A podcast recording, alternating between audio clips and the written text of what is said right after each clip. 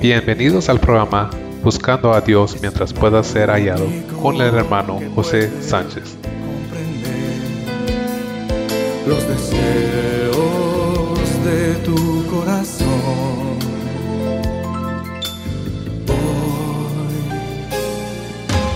Hoy, hoy, como nunca antes, hoy, da tu vida toda. Hoy, al Señor tu Dios, pues Él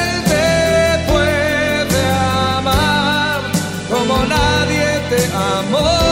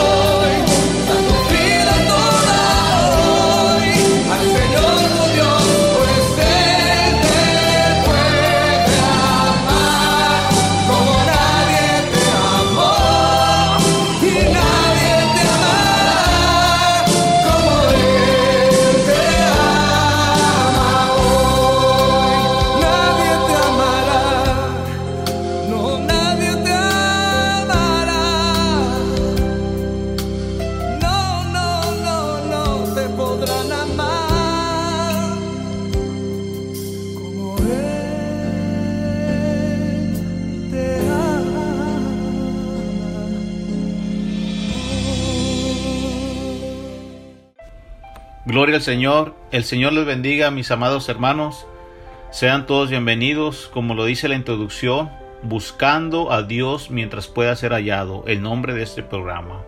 Les saluda su hermano José Sánchez y me acompaña mi esposa Cecilia Sánchez. Aleluya. El tema que el Señor nos da para este día es un tema este, muy especial para mí, puesto que es un, un llamado, un mandato de nuestro Señor Jesús dado a los discípulos, dado a la iglesia. Y es un tema muy bonito, pero es un tema que se ha dejado eh, de hablar en muchas iglesias, en muchas personas, en muchos este, lugares donde debe de ser prioridad este, hablar de este tema. Y el tema es, este, se llama un trabajo solo para valientes. Ese es el tema que el Señor me daba. Un, te, un trabajo solo para valientes. Eh, eh, se refiere a la gran comisión que nuestro Señor Jesucristo dejó para los discípulos, pero también lo dejó para la iglesia. Aleluya. Pues en esta hora, este, como le decía hace un momento, ¿verdad? Este, vamos a, a, poner todo en las manos del Señor, que el Señor sea quien se manifieste, que se glorifique, que sea quien hable a las personas, quien sea quien prepare los corazones para que todo lo que hagamos sea siempre cordialmente este, por medio de su palabra. Y vamos a hacer una oración, vamos a pedirle Señor que nos guíe, que nos dé fortaleza, que nos dé guianza, que nos dé sabiduría de lo alto, aleluya, y que nosotros podamos este comprender la palabra y que cuando caiga buena tierra que es su corazón, usted pueda dar este buen fruto para que también pueda compartir la palabra más adelante. Vamos a hacer una oración. Amantísimo Dios, Padre Celestial, en esta hora estamos delante de tu presencia. Te rogamos y te pedimos, Señor, que tú seas, Señor, quien hable por medio de este tema. Que tú hables, Dios mío, en este programa, Señor. Que tú vengas, Dios mío, y hagas lo que vas a hacer en el corazón del hombre. El deseo, mi Dios, que es, Dios mío, de compartir la palabra, no es un capricho solamente, sino que es un mandato y como dice el apóstol Pablo, es una necesidad. En aquellos tiempos, hoy en día también es una necesidad.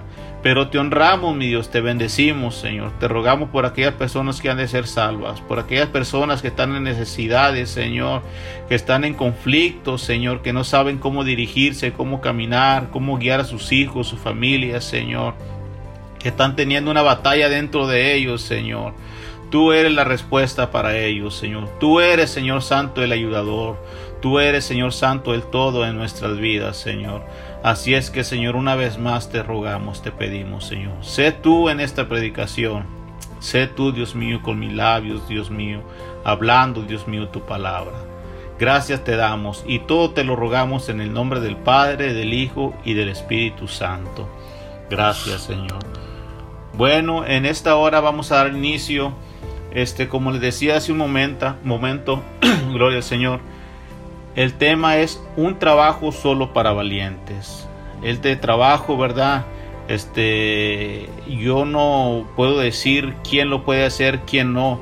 Nosotros tenemos que tener un compromiso con la palabra del Señor. No tenemos que tener un compromiso con el hombre o con un compromiso, ¿verdad? Nada más por tener un puesto, un título, un certificado o una credencial, no. Aquí todo aquel que aceptó al Señor Jesucristo, todo aquel que se arrimó y dijo, yo quiero servirte, Señor, bueno, este trabajo es para ti, este trabajo es para mí.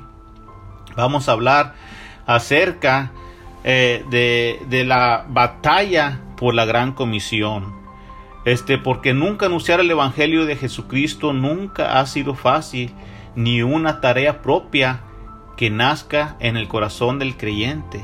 O sea que eh, ir a predicar la palabra del Señor, este, si no es por medio del Espíritu Santo, yo creo que a nosotros no, no, no nos nace, no queremos ir si no es por medio de la palabra, si no es por medio de aquel que viene y nos, vamos a decirlo de esta manera, que nos empuja a hacer las cosas eh, que la Biblia nos ha dicho que debemos de hacer. Pero una de las cosas más importantes que debemos de hacer y más en estos últimos tiempos, que es donde se ha dejado eh, de hacer a las personas que hagan lo que quieran con su vida, que hagan lo que quieran con la naturaleza, que hagan lo que quieran con el mundo, que hagan lo que quieran con la tierra y aún con la misma vida propia se ha dejado de hacer lo que ellos quieran con su propia vida, sabiendo que hay un ser este un ser espiritual que es nuestro Dios, el Espíritu Santo, que es el que viene y nos guía, nos reconforta, y nos dice qué debemos de hacer, de hablar, cómo dirigirnos. Por eso es tan importante el día de hoy para mí compartirles acerca de la gran comisión que nuestro Señor Jesucristo nos ha dejado. Pero la gran comisión, ¿qué es la gran comisión? La gran comisión es llevar a cabo la misión de Dios encomendada a la iglesia. Es proclamar el nombre de nuestro Dios a los perdidos. Es afirmar que solo en Cristo hay salvación. Es hacerle ver el pecado que Él no puede salvarse a sí mismo y que es una necesidad hoy en día acercarse a nuestro Señor Jesucristo. Aleluya. Esta misión va más allá de este maravilloso anuncio porque también demanda hacer discípulos para Cristo. Es muy importante hoy en día ir a rescatar aquellas almas porque nosotros no sabemos, amados amigos, hermanos, y más que nada es un llamado para la iglesia, para aquellos creyentes, que pensamos que nada más irnos a sentar a una banca o seguir un protocolo este, de actividades dentro de una iglesia. Pensamos muchas de las veces, oye, para mí no es este llamado, no, la palabra de Dios dice que es un llamado para la iglesia, es un mandato para toda la iglesia. Aleluya. Tú te puedes preguntar, ¿hasta cuándo debo de cumplir con esta gran comisión? Esta gran comisión se debe de anunciar hasta que Cristo venga, porque entonces se habrá alcanzado a todas aquellas personas que son elegidas por el Padre. Sin embargo, la gran comisión debe hacerse en medio de este mundo caído. Por lo tanto, representa una batalla que la iglesia debe liberar. ¿Por qué es una batalla? Porque extender el reino de Dios aquí en la tierra significa una batalla contra el reino de las tinieblas que afecta todas las áreas de la vida. Aleluya. Es decir, que es una pelea real donde uno puede ser golpeado espiritualmente y también puede ser golpeado físicamente. Por eso, amados hermanos, es que hay que estar preparados por medio de la escritura. Aleluya, gloria al Señor. Entonces, esta batalla que es la gran comisión primeramente empieza en nosotros mismos, ya que probablemente mi yo sea el mayor obstáculo para obedecer este mandato. Aleluya, gloria al Señor. Obedecer la gran comisión implica una batalla contra el mundo de la oscuridad, ya que ellos aman más las tinieblas que la luz. Aleluya. Obedecer esta misión de Dios significa batallar contra Satanás, pelear contra Satanás. Aleluya, directamente, porque Él sabe que la oscuridad retrocede en cada lugar donde su palabra es anunciada y recibida por fe. Aleluya, gloria al Señor. Por eso, amados hermanos, es que debemos de ser conscientes que estamos en una pelea de guerra real en contra del enemigo de nuestras almas. Aleluya. Efesios 6:12 nos enseña, porque no tenemos lucha contra sangre y carne, sino contra principados, contra potestades, contra los gobernadores de las tinieblas de este siglo, contra huestes espirituales de maldad en las regiones celestes. Aleluya. Tenemos una gran pelea, iglesia, amados amigos, hermanos que ya han aceptado a Cristo. Por eso el tema es fuerte, yo sé que es fuerte, un trabajo solo para valientes, un trabajo solamente para personas este, esforzadas, personas atrevidas, personas intrépidas, personas que amen más eh, las, las vidas de su prójimo que su propia vida. Por eso este tema lo he titulado de ese, en ese nombre, aleluya. Dice el apóstol Pablo, hablándole a Timoteo, porque no nos ha dado Dios un espíritu de cobardía, sino de poder, de amor y de dominio propio. Por tanto, no te avergüences de dar testimonio de nuestro Señor, ni de mí, hablando Pablo a Timoteo, preso suyo, sino partícipe de las aflicciones por el Evangelio según el poder de Dios. Este hombre lo que trata de transmitirle a Timoteo es que no escatime su vida, sino que ponga primeramente su vida por causa de nuestro Señor Jesucristo. Por eso es tan importante para nosotros, es que así como lo dijo este hombre, pero también lo activó con su, con su vida propia, haciéndolo real en su vida, con hechos, que Él puso su vida primeramente por la causa de la palabra, que guardando así su propia vida física. Aleluya, para, para nosotros debe de ser algo sumamente importante y no negociable, no negociar la palabra del Señor, y menos en estos días donde vemos tanto negocio con la palabra del Señor, que le tratan de sacar provecho a las escrituras para un beneficio propio, mas sin embargo nuestro Señor Jesucristo no desea eso y el apóstol Pablo es lo que le está transmitiendo a Timoteo, que no escatime su vida, sino que la entregue a sí mismo con el propósito de salvar almas. Aleluya. En este momento mi esposa este, va a dar una lectura acerca de un ser perdido. Espero que este le sea de bendición. Adelante, hermano. Que el Señor les bendiga, hermanos, y damos gracias a Dios por cada uno de ustedes que nos permiten entrar a sus hogares y sintonizarnos, ¿verdad? Cada uno de nosotros. Y el título de hoy, hermanos, que les traigo esta lectura es Un ser perdido. Y vemos, hermanos, que el término perdido se utiliza en la Biblia y en los círculos cristianos para referirse a las personas que aún no han encontrado la vida eterna en Cristo. Jesús dijo en Lucas 19:10, porque el Hijo del Hombre vino a buscar y a salvar lo que había perdido. Los que están perdidos espiritualmente están separados de Dios y no pueden encontrar el camino de vuelta a Él. Estar perdidos es haberse alejado y no poder encontrar el camino de regreso. Por ejemplo, hermanos, encontramos ejemplos como un excursionista puede estar perdido cuando toma un camino equivocado y no sabe cómo volver al correcto. También como un niño puede perderse cuando se aleja demasiado de sus padres y no sabe dónde están. También los, los, seres humanos estamos perdidos espiritualmente porque nos hemos alejado de Dios y no sabemos cómo volver a encontrarlo. Vemos en Isaías 53:6 que nos dice, todos nosotros nos descarriamos como ovejas, cada cual se apartó por su camino, mas el Señor cargó en él el pecado de todos nosotros.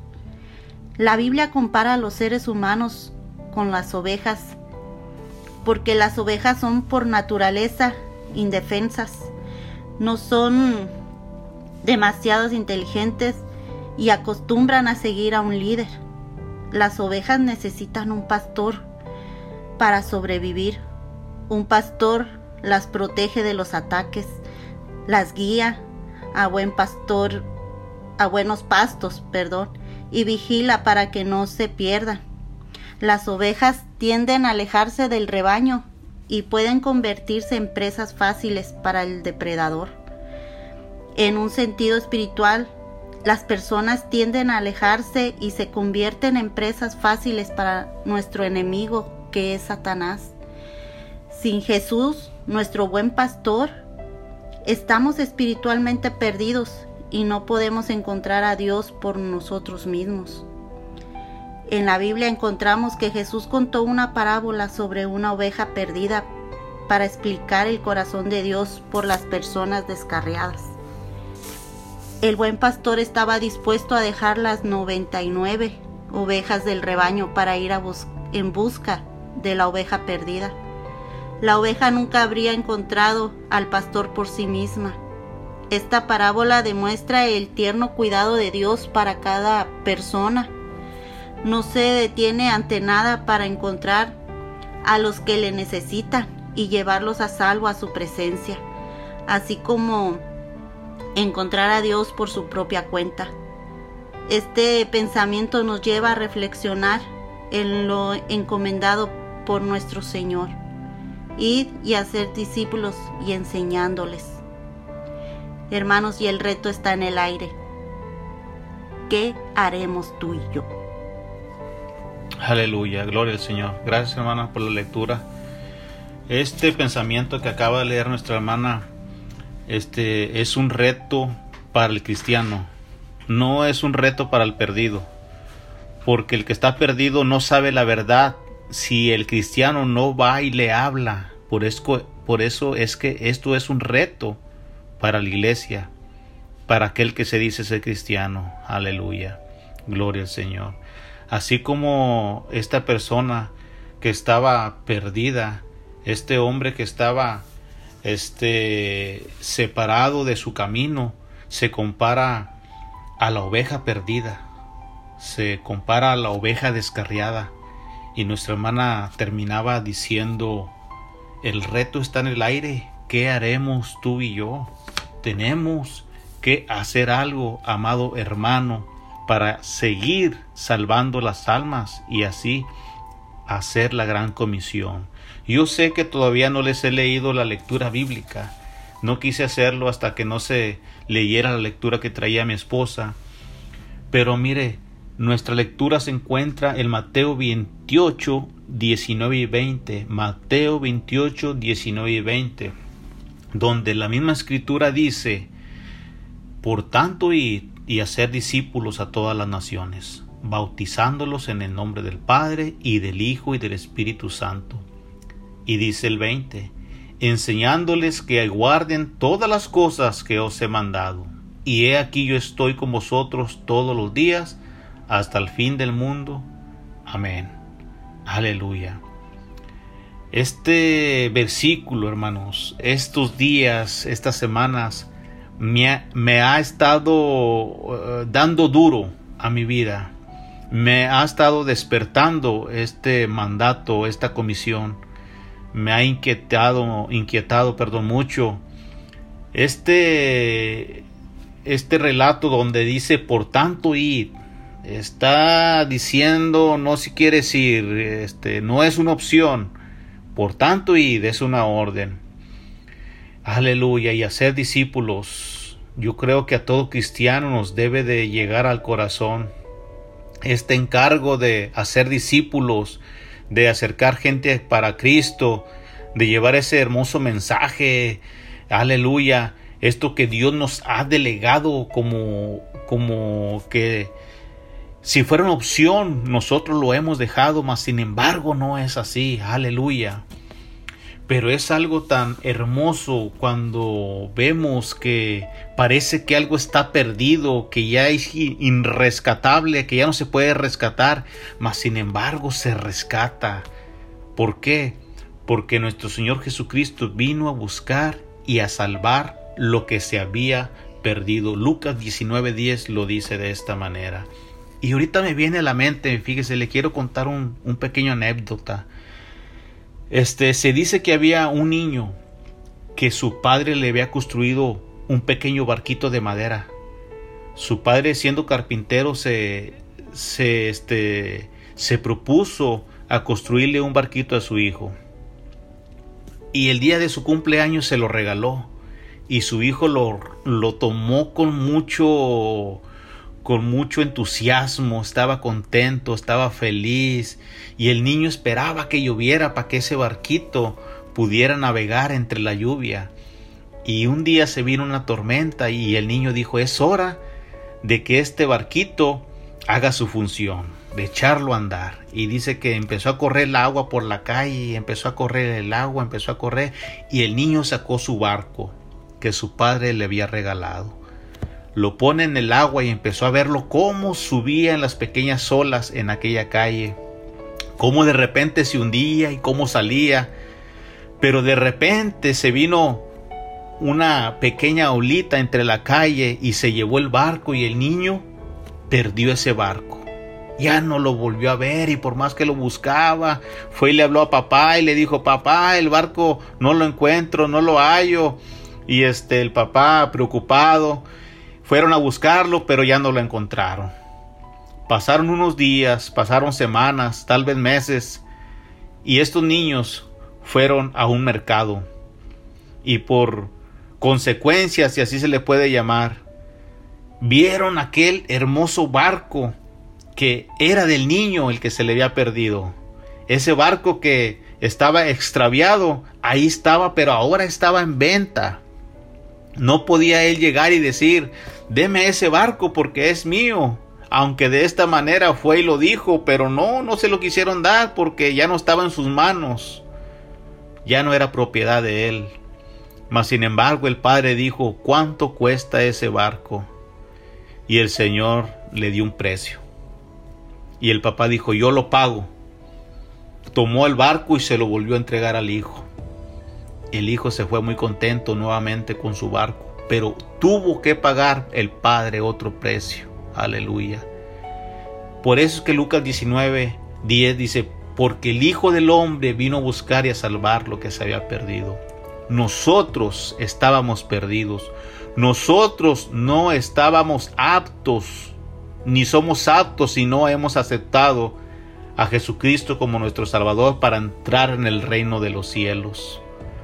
Pero el Padre en este caso es un poquito diferente, pero el Padre envió el Hijo para volver a ser el pago de nuestras vidas, por nuestras almas, por nuestra felicidad, aleluya, para que tengamos libre acceso al cielo un día, siempre y cuando hagamos lo que las escrituras nos dicen. Aleluya. Por eso es tan importante, hermanos, aceptar hoy en día a Jesucristo como nuestro único y suficiente Salvador. Aleluya, gloria al Señor. Les quiero hablar un poquito acerca de la gran comisión. La gran comisión, como les decía hace un ratito, hace un momento, pensamos que solamente son para aquellas personas que se dicen ser pastores, evangelistas, evangelistas misioneros, etcétera. Pero aquí dice, por tanto, id a ser discípulos a todas las naciones. ¿A quién les está hablando? Le está hablando a sus discípulos. Pero abajo en el 20 dice enseñándoles que guarden todas las cosas que os he mandado.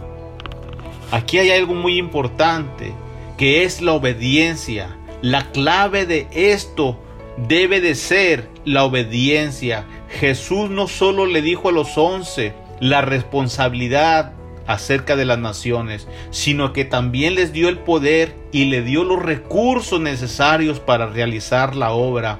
Y ellos lo hicieron como Jesús les dijo. Aleluya. O sea que eh, Jesús mismo les está diciendo, yo los voy a mandar, yo les estoy dando este mandato, pero no van a ir solos. Les voy a dar poder, les voy a dar recursos necesarios para que alcancen el objetivo. El objetivo que era alcanzar las almas. Gloria al Señor, gloria a Cristo. Lucas 24:49 me dice, He aquí yo enviaré la promesa de mi Padre sobre vosotros, pero quedáis vosotros en la ciudad de Jerusalén, hasta que seáis investidos de poder desde lo alto. Y Hechos 1 del 4 al 5 me dice, y estando juntos les mandó que no se fuesen de Jerusalén, sino que esperasen la promesa del Padre, la cual les dijo, oísteis de mí, porque Juan ciertamente bautizó con agua, mas vosotros seréis bautizados con el Espíritu Santo, Santo dentro de no muchos días. Aleluya.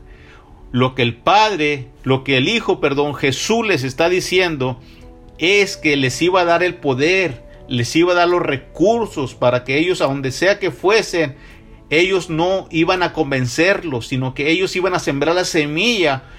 Pero el que iba a darle con, convencimiento era el Espíritu Santo del Señor. Aleluya. Hechos 4, 29 al 31. Fíjese, ya cuando ellos van este, llenos del Espíritu Santo, cuando ellos ya van fortalecidos, cuando ellos ya van, aleluya, a hablar acerca de la palabra del Señor, ahora ellos tratan de alcanzar discípulos para, para Cristo, ellos alcanzan de ir este a, a, hablarle las almas, pero también este hay amenazas donde ellos van. También hay este encarcelamientos a donde ellos van. También hay gente que se opone a donde ellos van. Al igual que nosotros, que hay mucha oposición hoy en día. Y Hechos 4:29 al 31 dice, y ahora, Señor, mira nuestras amenazas y cono, concede a tus siervos que todo de nuevo hablen tu palabra mientras extiendes tu mano para que se hagan sanidades y señales, prodigios mediante el nombre de tu santo Hijo Jesús. Cuando hubieron orado, el lugar en que estaban congregados tembló y dice que todos fueron llenos del Espíritu Santo y alaban con denuedo la palabra del Señor. Es decir, que ellos para ser revestidos y también para hablar la palabra, ellos les pudo haber llegado el desánimo, les pudo haber llegado el cansancio de estar esperando. Aquellas amenazas que se respiraban en aquellas ciudades, porque recordemos que, a nuestro Señor Jesús no lo reconocían como el Mesías, como hoy en día mucha gente no lo quiere reconocer. Aleluya. Pero aquí la, escritura, la misma enseñanza nos va diciendo que sigamos perseverando para alcanzar discípulos, almas para Cristo. Dice que cuando Pablo escribió a la iglesia de Colosia, acerca de 33 años después de la muerte y resurrección de Cristo, Jesús dijo lo siguiente. Fíjese lo que dice, aleluya, en Colosenses 1 del 5 al 6, perdón, Pablo hablando en esta ocasión, el apóstol Pablo, dice, a causa de la esperanza que os está guardada en los cielos, de la cual ya habéis oído por la palabra verdadera del Evangelio, que ha llegado hasta vosotros, así como a todo el mundo, y lleva fruto y crece. Aleluya, también en vosotros desde el día que oísteis y conocisteis la gracia del Dios verdadero. Pero fíjese lo que dice ahora Colosenses 1:23.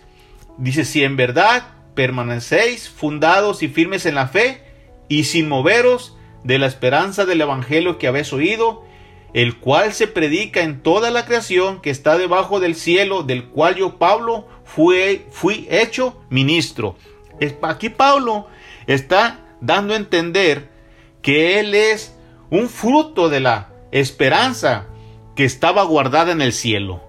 Él es fruto de nuestro Señor Jesucristo porque está hablando de una esperanza que estaba en el cielo. ¿Y quién estaba en el cielo? Nuestro Señor Jesús fue enviado a la tierra como en forma de esperanza para el mundo, en forma de esperanza para el perdido. Por eso el apóstol Pablo dice que Él es el fruto de la esperanza que estaba en el cielo. Aleluya. A veces a nosotros nos da miedo predicar la palabra. Nos da temor predicar la palabra. El qué dirán, qué van a decir, o muchas de las veces nues- nuestros compañeros de trabajo saben ni tan siquiera que somos cristianos. Eso es una forma de avergonzarse, aleluya. Yo te invito a que simplemente lo hagas. Fíjate que durante el primer siglo del Evangelio se propagó con tal rapidez a pesar de no tener radio, a pesar de no tener televisión, a pesar de no tener computadora ni imprenta. Entonces, ¿cómo es que los discípulos lo lograron? Ellos simplemente, amado hermano, ellos utilizaron los recursos con que estaban en ese momento. Simplemente lo hicieron. Ellos no esperaron a ver cuándo voy, a ver qué voy a hacer, a ver, déjame, me pongo a orar, a ver qué el Señor me dice, pero si la misma palabra de Dios nos está, dice que prediquemos la palabra, que vayamos y, que vayamos a sembrar la semilla sobre el inconverso, aleluya. ¿Por qué nuevamente doblar rodillas a ver qué me dice el Señor, a ver qué voy a hacer? Si la misma palabra ya nos está dando el mandato de que vayamos a llevar la gran comisión. Por eso es que les decía hace un momento que nuestro tema es un trabajo solo para valientes. Solamente para aquellas personas que quieran esforzarse, que quieran ser atrevidas, que se han decidido, que sean intrépidas, que amen más a, las vidas del prójimo que su propia vida. Aleluya. Gloria al Señor. Dice la palabra del Señor en Hechos 8:4. Dice, pero los que fueron esparcidos iban por todas partes anunciando el Evangelio. Y Hechos 4:20 dice, porque no podemos dejar de decir lo que hemos visto y oído. Yo pienso que el Señor de muchas formas se nos manifiesta, de muchas maneras. Antes nos hablaba, aleluya, por profetas, por apóstoles, pero hoy tenemos el Espíritu Santo, tenemos a nuestro Señor Jesús que nos habla por medio de Él. Y como dice un maestro de la, de la escuela, instituto, dice que el mejor, aleluya, la mejor prueba de un cristiano es otro cristiano. Es decir, el ejemplo de él mismo es el que va a dar testimonio de Jesús, pero en la misma persona, aleluya, porque yo no puedo decir que Jesús vive en mi corazón y ni tan siquiera le testifico a mi compañero del trabajo, ni tan siquiera soy ejemplo en la casa, ni tan siquiera este guardo mi lengua de hablar este eh, de malas palabras o de hablar engaño, de hablar mentira o de vivir una doble vida.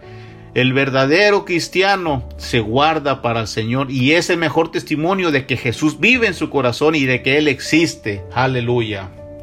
Gloria al Señor.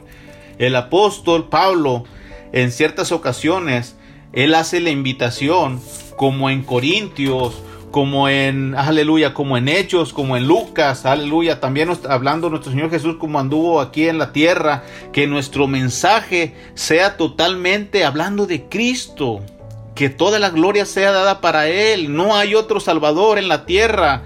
El apóstol Pablo decía que él predicaba a un Cristo crucificado, como lo dice Primera de Corintios 1:5, y dice de esta manera, dice, así que hermanos, cuando fui a vosotros para anunciarles el testimonio de Dios, no fui con excelencia de palabras o de sabiduría, pues me propuse no saber entre vosotros cosa alguna, sino a Jesucristo y a este crucificado. Dice, y estuve entre vosotros con debilidad y con mucho temor y temblor.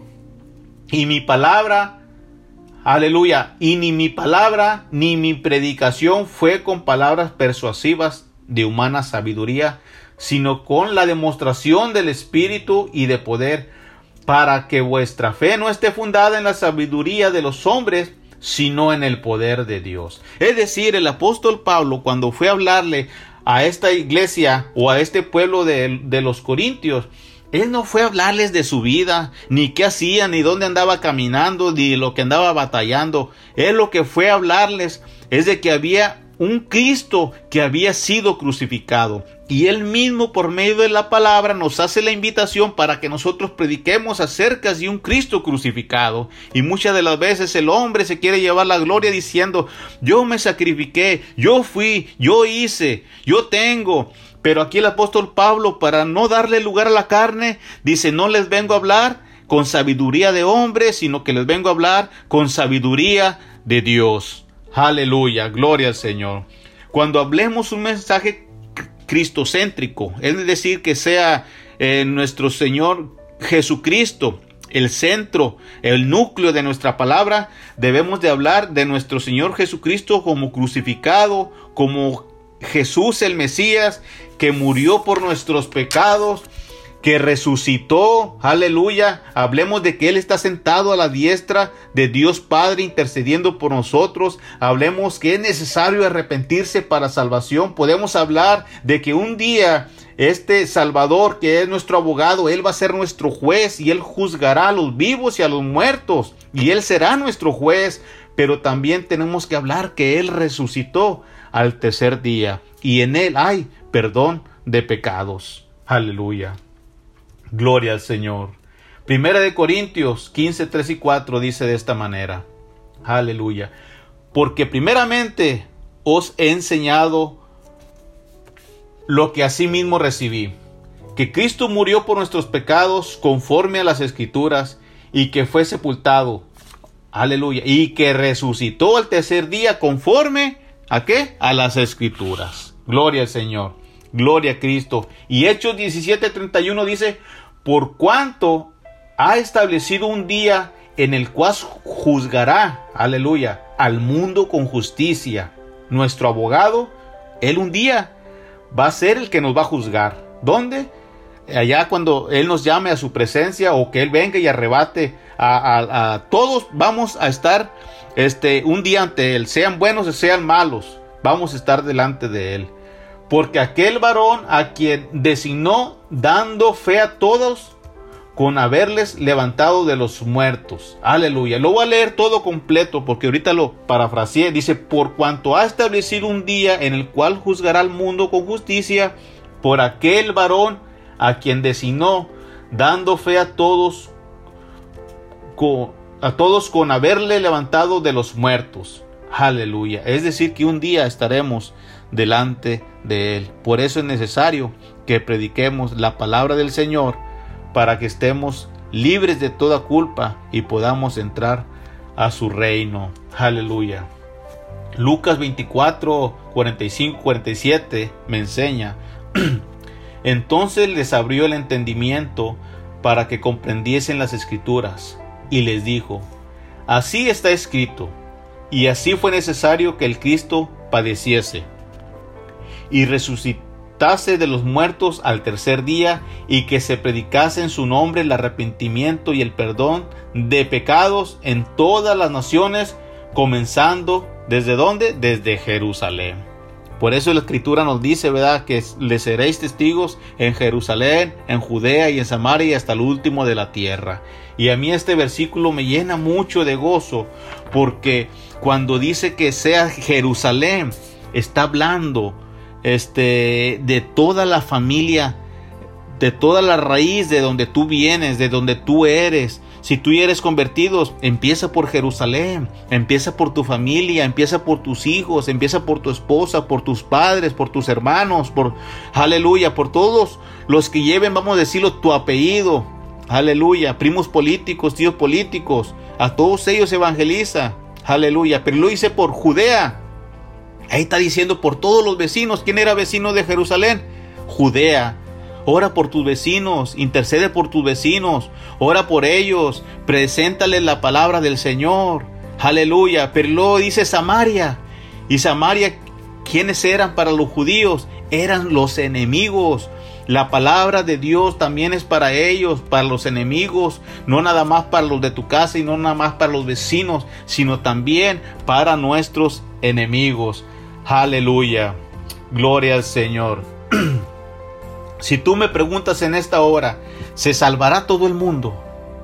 Yo te voy a decir que no. Entonces todos somos hijos de Dios. Déjame decirte que tampoco todos somos hijos de Dios. Entonces, ¿en dónde pasarán la eternidad todos aquellos, aleluya, todos aquellos que no han aceptado la salvación? ¿En dónde van a pasar la eternidad? Pues vamos a ver unas citas bíblicas, mire. ¿Dónde se, se salvará todo el mundo? Vamos a leer en Lucas capítulo 13 del 22 al 24. Dice que Jesús pasaba por ciertas aldeas y ciudades enseñando y encaminándose a Jerusalén y alguien le dijo, Señor, ¿son pocos los que se salvan? Y él les dijo, esforzaos a entrar por la puerta angosta, porque os digo que muchos procurarán entrar y no podrán. Es decir, mire, todo lo que hay en este mundo, todo lo que hay en esta tierra, nos jala a nosotros para no aceptar a nuestro Señor Jesucristo. Porque nosotros, el misma, la misma carne, perdón, nos hace una invitación a que disfrutemos el mundo, a que disfrutemos los bienes, a que disfrutemos los paseos, a que disfrutemos todo lo que hemos obtenido materialmente. Por eso aquí dice, muchos procurarán entrar, pero no podrán, porque van a ser jalados por el mundo. Es muy fácil entrar por la puerta ancha que va hacia la perdición que entrar por la puerta angosta que va hacia la salvación. Aleluya, gloria al Señor. ¿Son todos hijos de Dios? No, tampoco eso lo afirmamos ahorita. Y Juan 1.12 me enseña, mas todos los que le recibieron, a los que creen en su nombre, les dio potestad de ser hijos, hechos hijos de Dios. ¿A quiénes? A todos los, que le recibieron solamente, a los que creen en su nombre nada más. Si tú eres una persona que no cree todavía, déjame decirte que estás expuesta al lago de fuego eterno. Aleluya. ¿En dónde pasarán la eternidad los que no acepten la salvación ofrecida por Dios a través de Jesucristo? Vamos a leer Mateo 25 del 41 al 46. Y dice la palabra del Señor de esta manera. Entonces dirá también a los de la izquierda, apartaos de mí, malditos, al fuego eterno, preparado para el diablo y sus ángeles. Porque tuve hambre y no me diste de comer. Tuve sed y no me diste de beber. Fui forastero y no me recogisteis. Estuve desnudo y no me cubriste. Estuve enfermo y en la cárcel y no me visitaste. Entonces también ellos le responderán, diciendo, Señor, ¿cuándo te vimos hambriento, sediento, forastero, desnudo, enfermo o en la cárcel y no te servimos? Entonces le responderá diciendo, De cierto os digo, que en cuanto no lo hiciste a uno de estos más pequeños, tampoco me lo hiciste a mí. E irán estos al castigo, castigo eterno y los justos a la vida eterna. ¿Sabe qué me enseña esto a mí, amado amigo, hermano que me escuchas? Que nosotros, el ser humano, está lleno de, de excusas para no presentar el Evangelio, para no recibir el Evangelio, para no ir caminando conforme a la palabra, porque yo prefiero las tinieblas que la luz, yo prefiero la mentira que la verdad.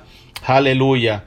Y nosotros nos vamos a querer este decir ante Dios este como una excusa, pero Dios nos va a responder con la misma palabra. Aleluya. Gloria al Señor. Por eso aquí dice la escritura que Él nos responderá diciendo, de cierto os digo que en cuanto no lo hiciste a uno de, de mis pequeños, tampoco me lo hiciste a mí. E irán al castigo eterno y los justos a la vida eterna. Es necesario que nosotros aceptemos a nuestro Señor Jesucristo como nuestro suficiente Salvador. Y los que ya conocen la palabra, es necesario que pronuncien la palabra del Señor, porque es necesario que también la prediquemos para que muchas almas sean alcanzadas. Amado amigo, amado hermano que me escuchas, es necesario, es nuestra responsabilidad predicar a Cristo. Si ya lo conoces, es también tu responsabilidad evangelizar y predicarlo. Aleluya. Para así estar cumpliendo la gran comisión que nos dejó como orden nuestro Señor Jesús. Aleluya. Primera de Corintios 9:16 me dice, pues si anuncio el Evangelio no tengo por qué gloriarme, porque me es impuesta necesidad. Y ay de mí si no anunciar el Evangelio. El apóstol Pablo, hablándole a los corintios, les está diciendo que para él era un menester. Él sentía la obligación de ir a predicar la palabra.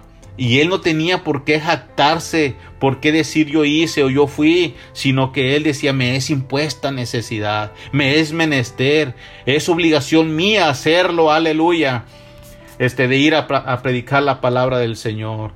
Muchas de las veces ponemos barreras, es que yo no puedo, yo no sé hacerlo, yo no sé hablar. Mire, yo, yo soy un fruto de esas personas que decían eso, yo no sé hablar, yo no puedo y todavía batallo, pero déjame decirte que nosotros todo lo podemos en Cristo porque Él es el que nos fortalece, como lo dice Filipenses 4:13, aleluya. Hechos 20, 24 me enseña, pero de ninguna cosa hago caso ni estimo preciosa mi vida para mí mismo, con tal de acabar mi carrera con gozo y el ministerio que recibí del Señor Jesús para dar testimonio del Evangelio de la gracia de Dios. Aleluya. No estimamos, hermanos, nuestro tiempo, no estimamos eh, ni lo monetario, hermanos. Sabemos que todo lo que Dios nos da es de Él, es prestado, no es dado. Aleluya. Todo, hermano, lo que viene de Él, dice su escritura que también vuelve a Él. Aleluya. Gloria al Señor. Fíjese que es necesario que el mundo conozca a Cristo. Es necesario que la palabra de Dios sea dada. Dice la escritura en Romanos capítulo 10, versículo 13 y versos 14 y 15. Dice, porque todo aquel que invocar el nombre del Señor será salvo.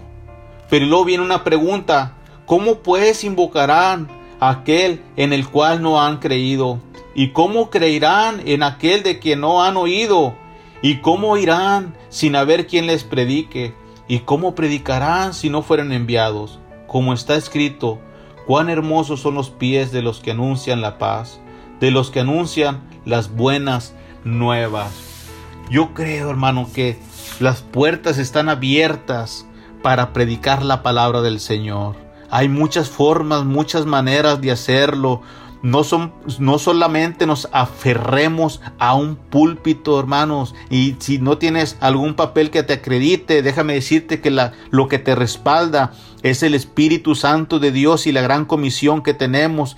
Toda la iglesia, aleluya. Gloria al Señor. Llevar la palabra de Dios hoy en día es un reto solamente para valientes. No es para gente cobarde ni para personas que lo dicen mañana lo hago, al rato lo hago, mientras que nos pasamos tres, cuatro, cinco horas en el teléfono viendo puras cosas que no debíamos de ver. Pero este es un reto solamente para valientes, para gente que realmente quiera trabajar. Aleluya.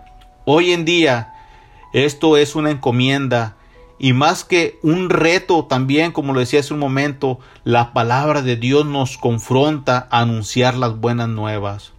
Él mismo, aleluya, el mismo conformismo nos ha orillado a sentarnos en una butaca y nos decimos ser cristianos. El verdadero cristiano es aquel que anuncia las buenas nuevas de salvación al perdido. Y no solo eso, sino que le nace por medio de la palabra formar discípulos como Jesús también lo hizo. Recuerda, recuerda, amado amigo, hermano, no estamos solos, no estamos solos. El Espíritu Santo es el que nos da poder como lo hacía con aquellos discípulos. El Espíritu Santo es el que nos va a guiar. El Espíritu Santo es el que nos va a reconfortar y nos va a recordar qué es lo que debemos de hablar, qué es lo que debemos de decir. No sola, nosotros solamente hay que llevar la preciosa semilla del Señor. Nosotros solamente hay que poner de nuestro tiempo, hay que tener empeño, como dice el apóstol Pablo. No es la necesidad mía la que me orilla, sino es la necesidad del perdido la que me orilla a ir a predicar la palabra del Señor. Me es menester hacer el trabajo del Señor. Me es menester llevar el mensaje, aleluya. No caigamos, iglesia, en un conformismo donde solamente queremos estar sentados alimentándonos y comiendo de la palabra. Es necesario que salgamos y peleamos, peleemos, aleluya, la buena batalla, porque el enemigo, aleluya, en una butaca te quiere tener sentado. Y ahí puedes estar con cubriendo un protocolo, aleluya, detrás de, detrás o enfrente, sentado en una silla nada más, y el enemigo está este, a gusto nada más que tú estés ahí, mientras que no sales a pelear la batalla, aleluya. Pero Dios este día nos ha dicho por medio de su palabra, aleluya, gloria al Señor. Por eso es que la palabra nos dice, por tanto, id y hacer discípulos a todas las naciones Aleluya, bautizándolos en el nombre del Padre, del Hijo y del Espíritu Santo, enseñándoles que guarden todas las cosas que os he mandado. He aquí yo estoy con vosotros todos los días hasta el fin del mundo. Nuestro Señor Jesucristo nos ha dicho que Él no nos va a dejar solos. A donde quiera que vayamos y a donde quiera que presentemos amenazas, Él nos va a reconfortar. Él nos va a guardar. Y como dijo el mismo apóstol, y si vivo, vivo para Cristo, si muero, muero para Él. A Él sea la honra, sea la gloria. Yo quiero en este momento, este, si tú estás pasando un momento de desánimo eh, y te mantienes en una iglesia y ya eres creyente, vamos a hacer una oración. Pero en esta misma oración también vamos a orar por aquellas personas que están siendo alcanzadas y que están siendo este tratadas por el Espíritu Santo en este momento, pues que el Señor los escriba en el libro de la vida. Hagamos una oración. Amantísimo Dios, buen Padre Celestial. Gracias te damos, Señor, en esta hora, Señor, porque eres maravillosamente bueno, Señor. Las palabras, Señor Santo, que tú querías que se hablaran, se hablaron, Señor. Pero ahora, Dios mío, tenemos una petición delante de ti, Señor. Te rogamos primeramente por aquellas personas que están, Dios mío, en una iglesia, que tal vez tengan tres meses, cuatro meses y sientan el deseo de predicar tu palabra, Señor. Que esto sea como un empujón, Dios mío, que se le está dando y que no es mi palabra, como dijo el apóstol Pablo, no es sabiduría de hombre, sino que es sabiduría de lo alto. Aleluya. Que sea el Espíritu Santo, Dios mío, puchándolos a que ellos salgan a predicar tu palabra, Señor. Que no sean cristianos nada más de banca, Señor, sino que se preocupen por las almas, Señor. Pone el deseo y ruego por ellos en el nombre de Jesús. Aleluya. Que ellos lo hagan con valentía. Señor, y que nunca pierdan la confianza aun cuando respiren amenazas dentro de, de sí mismo en su persona, Señor. Pero ahora también te rogamos, mi Dios, por aquellas personas que van a ser salvas. Te rogamos por aquellas personas, Señor, que te están aceptando como tu único y suficiente Salvador. Te rogamos que los escribas en el libro de la vida.